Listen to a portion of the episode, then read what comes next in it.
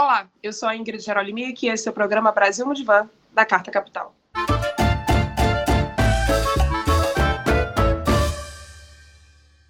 A nossa tarefa aqui é pensar o Brasil junto com ele. E para isso nós vamos trazer o país para análise e revisitar a nossa história por uma perspectiva social, cultural e psicanalítica. E não se esqueçam, nós estamos nas principais plataformas de podcast e no canal de Carta Capital no YouTube. Bom, hoje eu vou conversar com ele, que é professor na Universidade Federal Rural do Rio de Janeiro. Ele tem pesquisas na área de filosofias africanas e indígenas, escreveu, dentre vários outros livros, Por que Amamos? O que os mitos e a filosofia têm a dizer sobre o amor. Ele também é dramaturgo, é roteirista e possui formação familiar griot. Renato Nogueira, seja muito bem-vindo aqui ao nosso divã. Olá, Ingrid.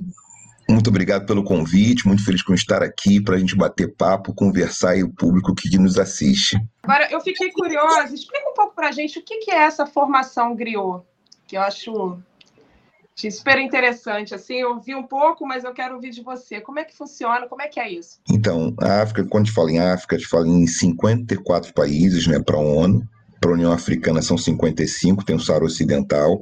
A África do Oeste tem um grupo de pessoas que nasce com uma função, a África Ocidental, que a gente chama de griots, que tem como função, dentre outras coisas, a gente acaba resumindo na ideia de contação de histórias, é mais amplo do que isso, mas é justamente isso, né? Oxigenar o tecido social, tem essa função de dobrar as palavras e fazer coisas como interpretar, ser repórter de guerra, embaixadoras, embaixadores, pessoas têm funções também de cuidado, com funções de ensinar. Então, Griot tem a ver com essa formação de poder fazer uma narrativa. Eu gosto muito de uma ideia do Ampatebá que diz que aquelas pessoas que contam as histórias, que tem a ver também com fazer filosofia, com fazer filosófico, elas precisam ter o estômago do avestruz, precisam ter um pouco também, é, vamos dizer assim, o coração da pomba, estômago de avestruz, coração da pomba, e tem que ter também uma casca de crocodilo, né? A coraça de um crocodilo para poder digerir e ter um coração leve, um coração que de alguma forma consegue lidar e consegue se autorregular diante das intempéries do mundo, para poder trazer essas histórias da melhor maneira possível. Então tem pouco a ver com isso, essa formação que eu tive com meu avô, meu avô materno, seu Wilson. Eu fiz essa pergunta porque eu sei que esse assunto, eu achei muito bonito quando eu li sobre isso e queria ouvir de você, porque fiquei curiosa quando eu vi que você tinha essa formação, porque eu acho que tem tudo a ver com o que a gente está falando aqui, tem tudo a ver com a filosofia, né? Essa contação, essa interpretação do mundo a partir do mito. E a gente vai falar um pouco sobre né, essa, essa necessidade de reencantar o mundo, enfim. O nosso papo vai, vai longe hoje. Mas primeiro eu queria te perguntar, inclusive, a gente está vivendo ainda um momento de grande extremismo, né? Passamos aí por os últimos anos extremamente difíceis nesse sentido, e a gente ainda tem essa marca que fica aqui para o mundo todo, não só no Brasil, mas a gente tem um movimento conservador, uh, extremista, reacionário muito forte, né? Que já, na verdade, existe na história do Brasil e que a gente viu essa, essa massa se formar e se organizar mais recentemente. Eu queria te perguntar, você que estuda filosofia africana, o que, que você acha que a filosofia tem para contribuir nesse aspecto, nesse debate? Eu gosto muito, Ingrid, é, de uma noção que o Sheikh Anta Diop traz. Ele fala em berços civilizatórios. E essa ideia que o Sheikh Anta Diop traz, ela se aproxima muito daquilo que o Antônio Bispo dos Santos, o Nego Bispo, fala, que a mãe Estela de Oxóssi diz, e também que o Ailton Krenak também trabalha. Qual é a ideia? que é uma tese filosófica muito antiga. Algumas sociedades, elas se organizam mais pelo afeto do medo. Outras sociedades nem tanto elas conseguem se organizar muito mais por uma ideia de compartilhamento da criatividade, dos recursos, como única alternativa para a gente manter o convívio. E outras entendem que os recursos são escassos, a teoria da escassez, Calan Thomas Malthus também, algumas teorias do campo da economia, da geografia, de que tem pouco recurso, e como tem pouco recurso, os mais fortes vão lá e tomam conta. Os extremistas são herdeiros dessa, desse pensamento É como se fosse assim, ó, não tem como, tem pouco recurso, os mais fortes vão lá e tomar. Tem uma cena do Stanley Kubrick, no 2001, Odisseia no Espaço, que é um grupo de humanos, um grupo ali de pessoas que estão disputando uma, um terreno com água potável. E aí o líder de um grupo vai lá e mata o líder do outro grupo e aquele que matou toma conta do território, monopoliza aqueles recursos. Eu vejo que os extremistas têm muita relação com isso. É como se não fosse possível a gente compartilhar, a gente ter capacidade criativa para achar soluções. Então, esse é um problema. Então, o extremismo tem relação com medo crônico, uma insatisfação crônica, porque está o tempo inteiro criando muralhas, com muito medo. Isso é uma forma do psiquismo funcionar e também da sociedade se organizar. Então, esse é o nosso desafio para os extremistas, dizer que a gente consegue conviver, vamos dar uma, uma alternativa em conjunto, não tem jeito. Eu queria te perguntar, assim, a gente falou, é, é, como esse extremismo não é de hoje, ele é algo que faz parte da história do Brasil, e aí você fala, você traz uma perspectiva que eu acho que é muito importante de um racismo epistêmico, né? E você fala também sobre a necessidade, a partir é, disso que você detecta como um racismo epistêmico, da necessidade de uma filosofia que tem afroperspectivista, né? No sentido de buscar outras outras, outros olhares. Ingrid, eu acho um caminho muito interessante, porque o racismo epistêmico é desconsiderar que tem outros repertórios conceituais, intelectuais, para investigar para a gente tentar achar caminhos para aquele problema que nos afeta a todas as pessoas. Então, por desamparo, desamparo está aí, né? A gente está sempre no desamparo. Mogobe Ramós é um filósofo que coloca muito bem isso, né? A insegurança, o desamparo, o medo fazem parte da vida. O identitarismo ele está muito na supremacia branca, está muito presente numa ideia de neutralidade, de falta de sujeito situado. Todos estão situados, todos. Então, sempre falando de um certo lugar, de uma certa história. Não há problema nisso. A gente vai ter que dialogar, encontrar alternativas colaborativas. Essa é a nossa, essa é uma das dificuldades do extremismo. O extremismo ele parte do pressuposto que tem um sujeito universal, tem um grande eu.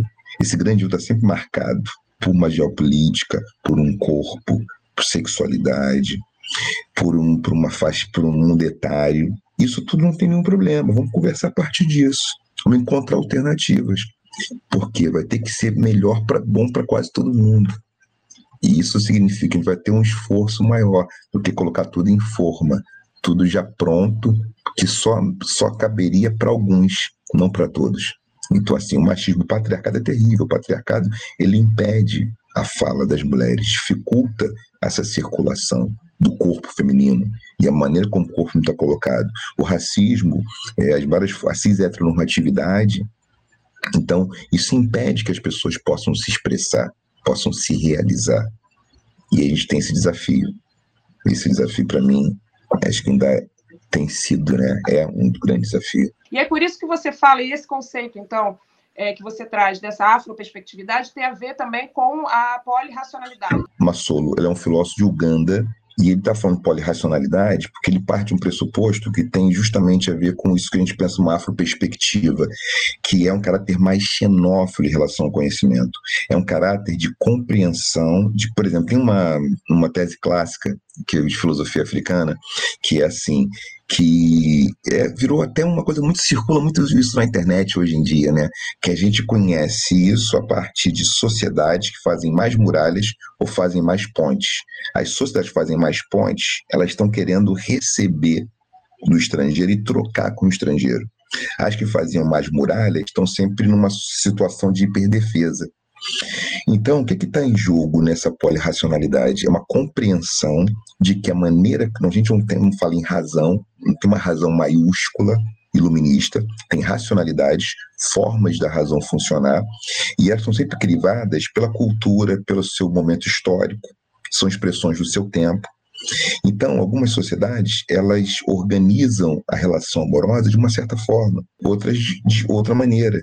Isso faz com que a gente, quando opta por sistemas polirracionais, por uma policultura do pensamento, a gente encontra maneiras diferentes de fazer as coisas. Vou aqui um exemplo entre o mundo Zulu e o mundo Guarani talvez muitos conheçam, né? que é os rituais de passagem dos meninos para a adolescência. O que, que tem de interessante? Os meninos, quando engrossam a voz no mundo Guarani e quando começa a ter pelo no rosto no mundo Zulu, passam por um ritual. Vou resumir aqui. Eles aprendem que eles têm que crescer e não podem performar como guerreiros o tempo inteiro. Tá então você percebe? Porque assim, ele aprende que para ser um homem não pode ser só guerreiro. Então você tem uma tecnologia cultural que agora a gente está numa sociedade, o mundo ocidental, esse complexo que é o Ocidente, em que a masculinidade tem Red tem céu hoje, tem essas coisas todas, uma masculinidade que começou a se afirmar pela força, só pelo uso da violência. Um Zulu podia ser um grande guerreiro, mas nunca que ele ia ser guerreiro na sua intimidade. Na intimidade ele tinha que saber chorar. Outra coisa. Então, assim, eu estou falando de outra cultura e isso pode ajudar. O qual o problema das sociedades monoculturais? Elas acham que elas têm as respostas para tudo e tem que começar a escutar essas outras possibilidades, que não está num só lugar. Eu acho que talvez a teoria, é, é essa cosmogonia dos Zulus e dos Guaranis, que a gente pode questionar, problematizar, né, que os homens têm sangue quente, mulheres têm sangue frio, então mulheres são mais racionais.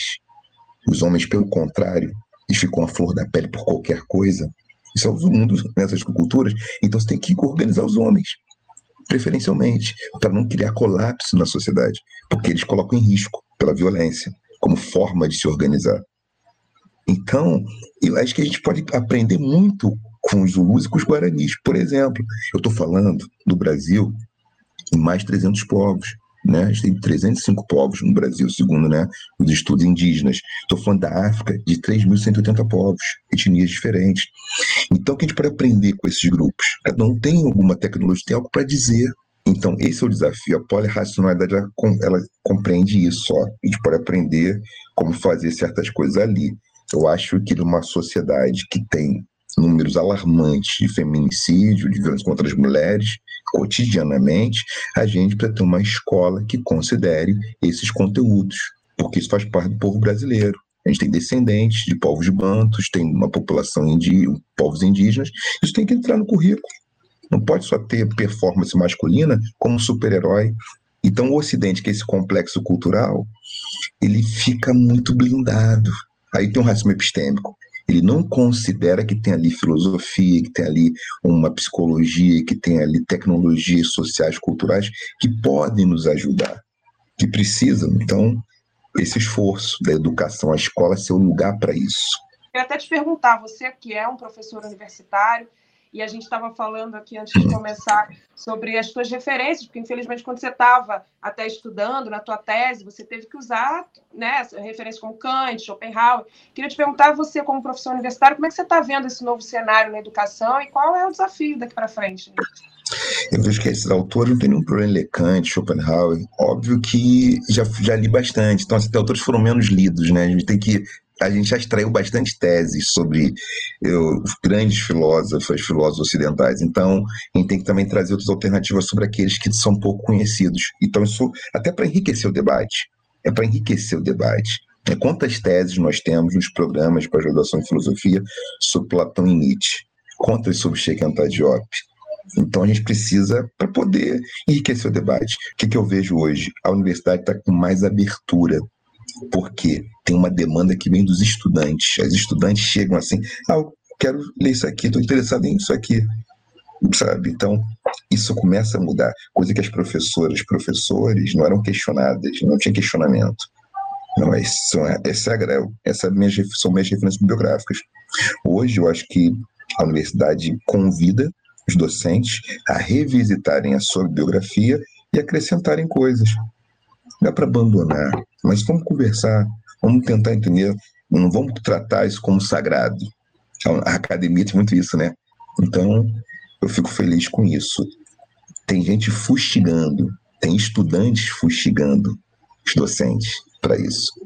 E aí eu vi que você faz uma, por exemplo, uma ligação, uma, é, não sei como é que é, você vai dizer melhor, uma pesquisa sobre filosofia e samba. Como é que é isso? Porque eu acho isso uma coisa muito importante justamente para a gente, porque há, há quem diga, inclusive, o samba é uma terapia coletiva. Né? O samba, de fato, é uma terapia. Então, eu acho muito interessante quando eu vi que você pesquisava e fazia essa conexão. Queria te ouvir melhor como é que funciona isso. Então, tem que falar o nome né, de alguns jovens que me procuraram na época, né, para a gente conversar sobre filosofia e samba. Então, vamos lá. Falar algumas pessoas, né? Felipe Filósofo, Marcelo Moraes, Wallace Lopes. É, quanta gente tem que pegar o livro aqui para vamos falar, não esquecer gente, para não esquecer pessoas que né, estavam ali fazendo mestrado, graduação, falando graduação, iam para o doutorado, e interesse no samba. Isso nos unia, gostamos de samba. E não parte de mim ou deles somente, nós já tínhamos essa tese, né, que o samba é um aforismo filosófico. Ney Lopes, mestre Ney Lopes, samba tem filosofia, né? E a partir disso, a gente começou a fazer os encontros e um teve um prêmio na Biblioteca Nacional. Eu fiz algumas sugestões, recomendações, e esse grupo ganhou um prêmio. Eu acabei participando para editar um livro, né? O Sambo Logo Penso. E aí ficou uma, um barato. O Wallace Lopes, organizador desse livro, que foi premiado, né? Biblioteca Nacional publicou, fez uma tiragem é bacana. E a ideia era divulgar essa noção de que tem no samba, como terapia coletiva, mas tem elementos filosóficos então, o alimento filosófico aparece numa letra, que aparece na síncope, nesse biorritmo. Então, a gente brincou ali, cada um fez um capítulo, e brincou ali conversando com Dona Ivone Lara, Zeca Pagodinho, Almir Neto, Jovelina Pérola Negra, quem mais é difícil, Arlindo Cruz, conversando com sambistas a partir das suas letras e das suas melodias para discutir questões de filosofia, a questão da ética, por exemplo é, qual o princípio ético da escola de samba? O que, que é a escola de samba? Como é que ela funciona? Então, qual a, qual a moral que a gente tem aqui? Quais são os acordos? Formas de fazer acordo, fazer aliança. Então, a gente foi falando sobre essas coisas.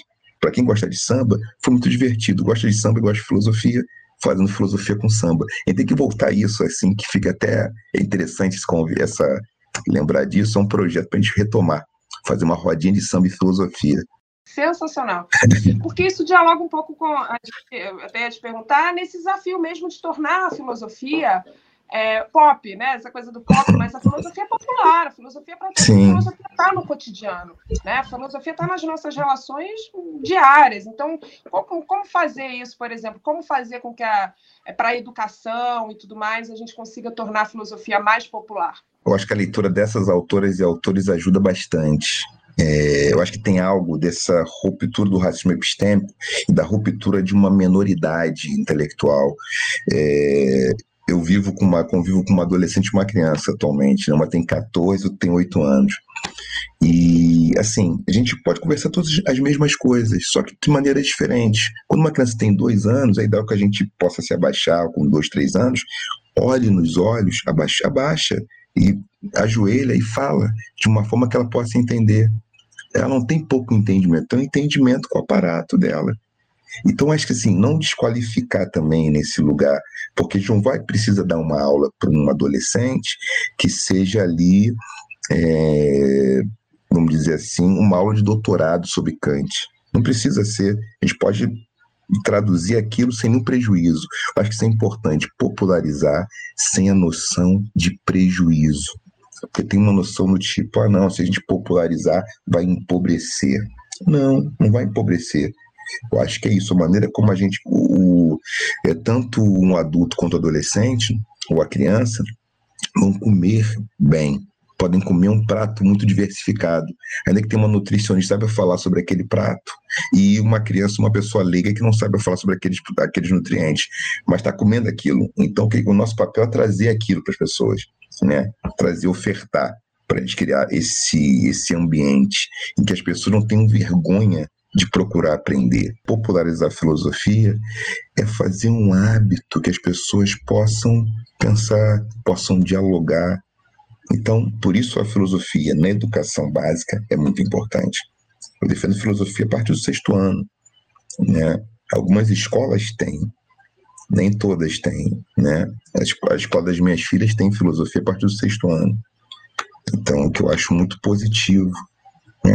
Pegando esse, aproveitando o gancho que você fala, eu vi que você tá, você tem agora se debruçado sobre estudos em relação à infância.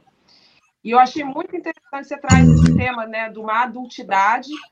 E eu achei muito interessante quando você traz esse conceito de infancializar, não sei se é, esse, se é o termo certo, sim, sim, sim. não é uma infantilidade, você faz questão de dizer numa das suas entrevistas, né? Não é infantilizar, é infancializar, o que é muito importante, né? Fala, fala um pouco sobre isso, é maravilhoso. É, infancializar versus infantilizar, porque infância não pode ser sinônimo de menoridade em tudo.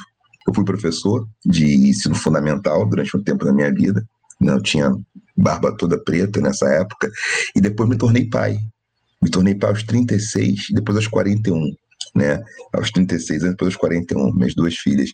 Então foi uma experiência também de convívio com essa infância próxima, em festas infantis, me debruçar, dar aula no curso de pedagogia, e aí compreender o que é infancializar, essa possibilidade da gente sempre lançar novos olhares sobre o mundo.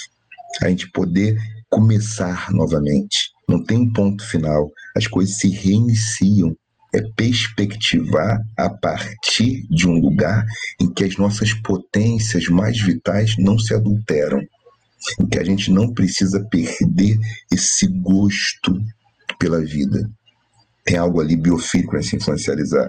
Então, essa foi a intenção, ou seja, isso me trouxe uma ideia que aparece num dos artigos que eu escrevo, um dos textos, textos que eu escrevi só e textos que eu escrevi em parceria, que o papel da escola é garantir o direito a infância, é garantir que essa pessoa que está na escola não perca a infância. A infância com essa potência de realização da vida, não perder isso, não perder o gosto, não perder a curiosidade. O mundo capitalista e tem essa, assim, é difícil começar, você até fala, né? Não dá para, é difícil começar a pensar como a democracia pode se sustentar num sistema capitalista, né? Num sistema é, neoliberal, porque essa ideia, por exemplo, de que você traz aqui, desse sujeito que se deslumbra, o deslumbramento faz parte desse, desse, dessa percepção de que você é muito mais do que uma máquina de que está ali né, nessa, nessa engenharia do capital, né, da produção e tudo mais. Você tem e a gente está cada vez mais caminhando essa sociedade do cansaço, essa sociedade do desempenho que o Churran traz tão bem, né? No uhum. sentido de que a gente não, e a gente não se percebe hoje pior, que eu acho mais cruel nessa história toda, Nogueira, porque a gente começa a se perceber que antes, se antes a gente é, a insatisfação, né, essa, que gerava era é, podia se, se, transformar numa revolta, numa revolta correta uhum. no sentido é, provocar as instituições, de pressionar, de ir para as ruas, os movimentos, né, os movimentos estudantis, os movimentos de trabalhadores, trabalhadoras, enfim, os movimentos que iam para as ruas é, fazer né, as suas, as, os seus direitos serem garantidos, isso era muito, muito importante, essa revolta se transformada nisso. E hoje em dia as pessoas estão se transformando, estão se percebendo como empreendedores de si mesmos. Então, quando não, algo não dá certo, a culpa é nossa, a culpa é minha, a culpa é somente minha, porque é isso que o capital faz a gente acreditar, né? Que nós estamos sozinhos nessa. Então, se você não consegue ter lá, sei lá, a fama que você quer no Instagram, se você não consegue ter esse retorno, né? Hoje em dia, nessa sociedade de espetáculo, nessa coisa instagramável que a gente vive, você é como se a culpa fosse absolutamente sua, porque você é, porque traz essa falsa ideia de liberdade, né? Dessas liberdades individuais, como se fôssemos todos livres, como na verdade isso não é nem de longe, né? Imagino o que, você, o que, você pensa sobre isso, mas isso não é liberdade, né? O que a gente vive hoje é outra coisa. Não, então, acho eu, que trazer essa. Não, eu concordo. Né? Só fui, pensei, balbuciei aqui, querida, só entrar aqui. É, você traz algo tão importante que é falar do, das relações do capital. Né? E aí vou trazer um dado aqui, todo mundo deve ter visto isso em 2023, início de 2023, os maiores, as pessoas bilionárias do mundo fizeram uma carta de consórcio que elas queriam participar da mudança. Né? Não tinha, na ocasião, nenhuma, nenhuma pessoa, é, não tinha nenhuma pessoa do Brasil nessa, nessa carta de intenção. Né? Isso diz muita coisa sobre o nosso país, talvez, né? possa ajudar a gente a entender o nosso país. Porque tinha os Estados Unidos, Europa toda, tal, mas não tinha né? tinha gente da Índia, não tinha Brasil. Né? E aí, então, assim, a gente precisa fazer algo, a gente pode contribuir de alguma forma. Então, que medidas os estados podem redistribuir? A gente pode taxar, a gente tem que ter um sistema tributário mais justo que tribute menos os mais pobres. Isso é importantíssimo. Porque senão as pessoas não conseguem viver, ter dignidade básica, se alimentar, poder se vestir, ter acesso ao lazer, saúde, educação, coisas básicas da vida. Fica uma vida em que a pessoa funciona só, vamos dizer, no modo sobrevivência. Isso é terrível. Isso cria muita insatisfação. Então a gente vai precisar fazer isso. Como a gente faz? A gente tem recursos suficientes para isso no, no, Brasil, no planeta no Brasil, no Brasil também. Gente vai ter que dialogar e pensar nisso. Não é porque tem que ser bonzinho, é porque isso, você falou do ódio, a gente consegue regular, melhorar as relações. Eu gosto muito da palavra axé, né? Axé e urubá, que tem a ver com homeostase, que na neurociência tem muito a ver com esse equilíbrio, é manter o equilíbrio de um sistema. Se um sistema está desequilibrado, sem dúvida nenhuma, a gente pode criar mais é, é, pode criar mais problema, podemos ter mais situações desconfortáveis. Precisa encontrar um espaço em que as pessoas fiquem confortáveis, em que elas possam ter um desconforto sustentável, que seja da própria vida, da próprio desamparo, mas a gente possa né, não ter as condições fundamentais. Está numa sociedade, tem tecnologia suficiente, não precisa ninguém ter ninguém passando fome, ninguém sem moradia. Gente tem que ter política de moradia. Né? Como faz? Não dá para ter pessoas em situação de rua. Isso é, tem que direcionar recursos para isso. Isso tem que estar na nossa agenda, sabe? Então, isso vai também afetar a economia, que não é uma ciência exata, né? Mas que vai ter que discutir. Ó, vamos falar sobre isso? Vamos falar sobre esse capital, sobre o trabalho, essa relação. Vamos priorizar os humanos. E aí, Ingrid, não precisa ser num extremo né, de algumas tradições monoteístas amar o próximo como a si mesmo. Pode ser que ame, pode ser que não. E tem o direito de não amar tudo e tudo, tudo e todas as coisas com a mesma intensidade o tempo todo. Isso é humano, temos limite para o amor, para amar. O amor é uma energia muito cara. Mas não é necessário só cuidar daquilo que a gente ama. Eu acho que essa é a questão. Né? E se sacrificar por amor. Porque é, na tradição cristã, da cristã, tradição cristã, Deus se dá, se entrega. Não tem que se entregar e morrer por amor. A gente pode, inclusive, preservar a vida porque a gente quer amar quem a gente quer amar. E sem a necessidade de odiar quem a gente não ama. Sabe? Que você escreveu muito sobre isso, se escreve muito sim, sobre o amor, sim. né? É, imagina que não é esse amor, esse amor romântico e essa visão de amor, como você fala, traz muito bem aqui de uma ideia cristã. Mas o que, que é, como, que, como mudar a sociedade, então, a partir desse conceito de amor que você traz aqui para gente? Ah, então, eu gosto muito de amor, de, do tema do amor, né? Publicar outros trabalhos vão sair sobre amor, né? Estão para sair coisas já também em 2023, 2024 é, sobre amor. O hum, que, que eu acho interessante a gente pensar quando fala dessa noção de amor? É um amor em que a gente reconhece o nosso limite. Então, primeiro eu reconhecer o limite, o que, que eu posso entregar? Para que a relação não tenha nem fraude nem favor. Não seja por favor nem por, fra por fraude, mas seja porque a gente pretende fazer, pretende trocar, pretende, sabe, a gente entende que pode fazer algo junto. E tem gente que não vai fazer algo junto, tudo bem também. E que a pessoa faça com outras pessoas. Mas que a gente entenda que para o sistema estar tá melhor, as pessoas têm que estar tá mais confortáveis. Para que a gente não tenha violência como principal linguagem de relação. A modernidade, ela produziu no projeto colonial, Fanon traz isso muito bem, François Fanon, a violência como principal linguagem, principal modo de relação. Isso torna as relações muito difíceis. O tempo inteiro isso cria ansiedade, cria uma série de transtornos que a gente acaba tendo, porque está o tempo inteiro com medo. A gente teve situações terríveis, pessoas, né? Então, nesse sentido, que, que, que amor é esse? É o amor como sendo essa substância, esse afeto catalisador de bem-estar. Um afeto que nos ajuda a organizar os outros afetos. Um amor que ajuda a organizar a raiva, não para destruir, mas como limite. Ajuda a organizar todos os nossos afetos de um modo biofílico. Eu gosto dessa ideia da biofilia, sabe? Um modo favorável à vida. O que é mais favorável à vida hoje? A gente preservar a Amazônia ou transformar a Amazônia num grande buraco e fazer aquilo virar dinheiro? Não. tem que preservar, porque a biodiversidade, inclusive, é boa para a gente ter água potável. Isso no médio e longo prazo faz muita diferença. Então, a de preservar é importante para todo mundo. E se for pensar de modo ainda capitalista, ainda tem ainda, ainda vai ter mais, vai ser mais, vai dar mais recurso, se fosse pensar em lucro, do que só transformar aquilo em, em, em ruínas. Porque inclusive vai ameaçar a própria vida. Então tem algo que é colocar a vida em primeiro plano e compreender que a gente está num sistema integrado. Então, amor é esse, ó, sistema integrado. Algumas vão ser mais próximas, outras vão ser mais distantes. Vai ter épocas que vai ser mais próximo aquele teu amigo do sexto ano, depois se afasta. Tem amigo que eu encontro, não vejo há anos, quando eu encontro a mesma coisa. Outros talvez tenham mudado um pouco mais.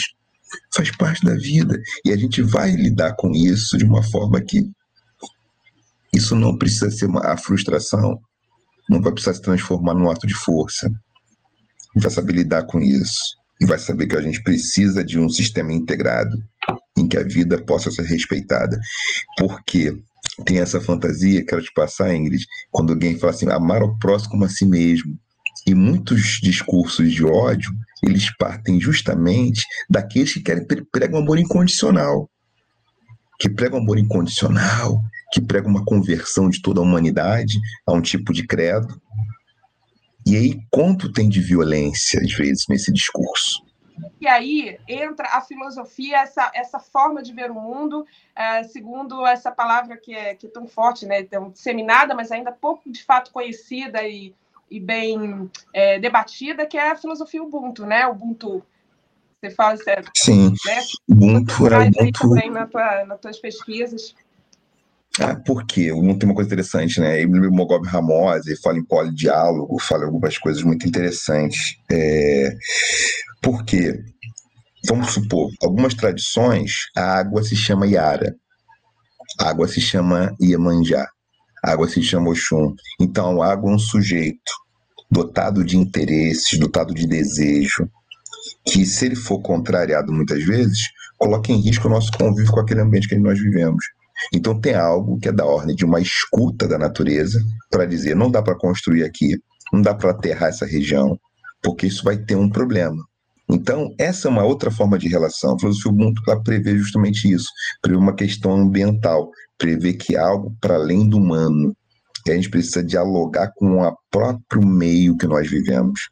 A filosofia Ubuntu ela está dizendo o seguinte: não tem que amar todo mundo, incondicionalmente, mas a gente precisa se relacionar e entender o que você faz que contribui para que o sistema se mantenha funcionando. O sistema da vida.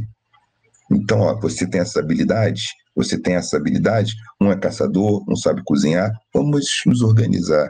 A filosofia Ubuntu ajuda como? Ela ajuda à medida que ela apresenta que os atores, né?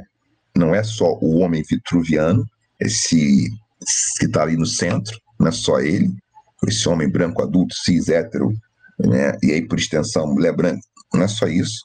São outros seres além do humano, que tem, a gente tem que conversar entre nós humanos, além do humano, e para isso a gente vai ter que reconhecer que vai precisar de todo mundo. E isso é o desafio, como manter todo mundo, né? E no campo da economia é isso, vamos dividir esses recursos. Então esse é um desafio, uma nova constituição, eu diria, uma constituição do mundo, né, do planeta, em que a gente convide prioritariamente esses povos, essas tecnologias culturais, filosofias, né, filosofias são no plural, né, nesse sentido, ou seja, que podem trazer um, alguma coisa, dizer, ó, a gente faz dessa maneira. Eu queria te agradecer muitíssimo por esse papo. Acho que é um papo, tenho certeza que muita gente vai concordar, vai, vai dizer o quanto foi importante trazer você aqui. Eu já queria te trazer há algum tempo. Então, obrigada de verdade pelo convite. Acompanhem o Nogueira nas redes sociais, né? leiam os livros que são incríveis, são maravilhosos. Tenho certeza que vocês não vão se arrepender. Gente, quero agradecer imensamente. Estou nas redes sociais lá no Instagram, arroba Nogueira underline oficial, Nogueira sem i, canal do Nogueira também, e estou por aqui. E meu e-mail é contato nogueira.gmail.com para as pessoas que queiram conversar comigo, precisam de alguma coisa. Também celebro uniões amorosas, afetivas. É sempre um prazer. né? Fazer casamentos, uniões, é uma alegria que eu tenho em celebrar esses encontros. Que legal, tá aí, ó. Mais uma coisa para Eu faço casamento horas vagas. né? É muita coisa. É. Que bacana, que legal. Então fica aí o contato, convite também para todo mundo. Mais uma vez, obrigada a todos vocês. A gente se encontra por aí.